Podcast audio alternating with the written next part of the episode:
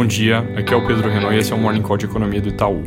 Começando hoje pela Europa, saíram os PMI de setembro e eles vieram mais fracos que o esperado, até mostrando alguma alta, na verdade forte na indústria, para o maior nível desde 2018, mas com um recuo que também foi forte surpreendeu em serviços, que é algo que nesse momento tende a pesar mais, por causa de todas as dúvidas sobre o efeito da segunda onda do Covid na atividade econômica. Indo para os Estados Unidos, hoje também tem dados de PMI para sair, o mercado deve prestar atenção ao longo da manhã.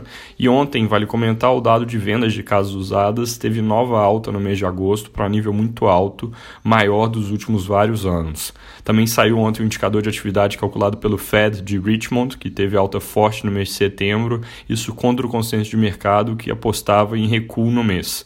Só para não deixar de mencionar, hoje vários membros do Fed falam ao longo do dia, em diferentes horários, e não deveriam nesses discursos trazer nenhum tipo de novidade, mas de qualquer forma é algo que o mercado também deve prestar atenção. Ainda sobre ruído entre Estados Unidos e China, no caso da transação entre Oracle e TikTok, o governo chinês ameaça acabar com o acordo, tendo denunciado nos jornais, jogo sujo por parte do presidente Trump. Então, essa é mais uma novela que pode não acabar tão cedo.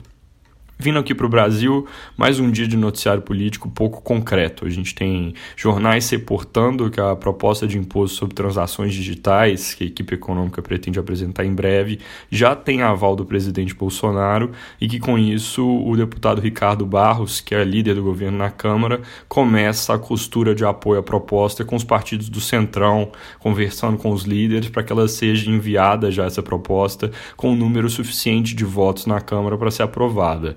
Significa que aquele ponto que eu mencionei ontem, de que a intenção era mandar a proposta já nessa semana, pode acabar ficando para depois, exatamente por causa dessa articulação.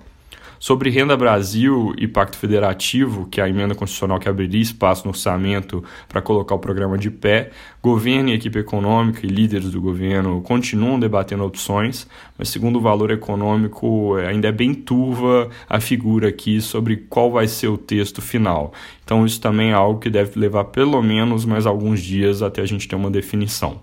Indo para a parte de dados, a FGV divulgou o índice de confiança do consumidor para o mês de setembro. Ele veio com alta de 3,2 pontos, aumento de cerca de um ponto no componente de situação atual e pouco mais de 4 pontos no índice de expectativas. Resultado é um pouco melhor que a prévia, mas ainda assim o índice de confiança do consumidor é aquele que tem se recuperado mais devagar. Se a gente compara com os componentes da confiança do empresário, que são os índices de indústria, comércio, etc., todos eles estão acima da confiança do consumidor. Também acabou de sair o IPCA 15 de setembro, ele vem em 0,45% no mês, em linha com a nossa projeção, mas um pouco acima do consenso de mercado. Em 12 meses, o acumulado agora está em 2,65%. Principais altas vieram de combustíveis e preços de alimentos, o principal aqui, que devem seguir pressionados e levar o IPCA como um todo a fechar o ano em 2,5%, que ainda é um número baixo, porque apesar dessa pressão de curto prazo, alimentos têm peso relativamente pequeno na cesta de consumo que o IBGE pesquisa, então o que importa mais é a parte de serviços, que é o principal componente e segue com inflação baixa. É isso por hoje, bom dia!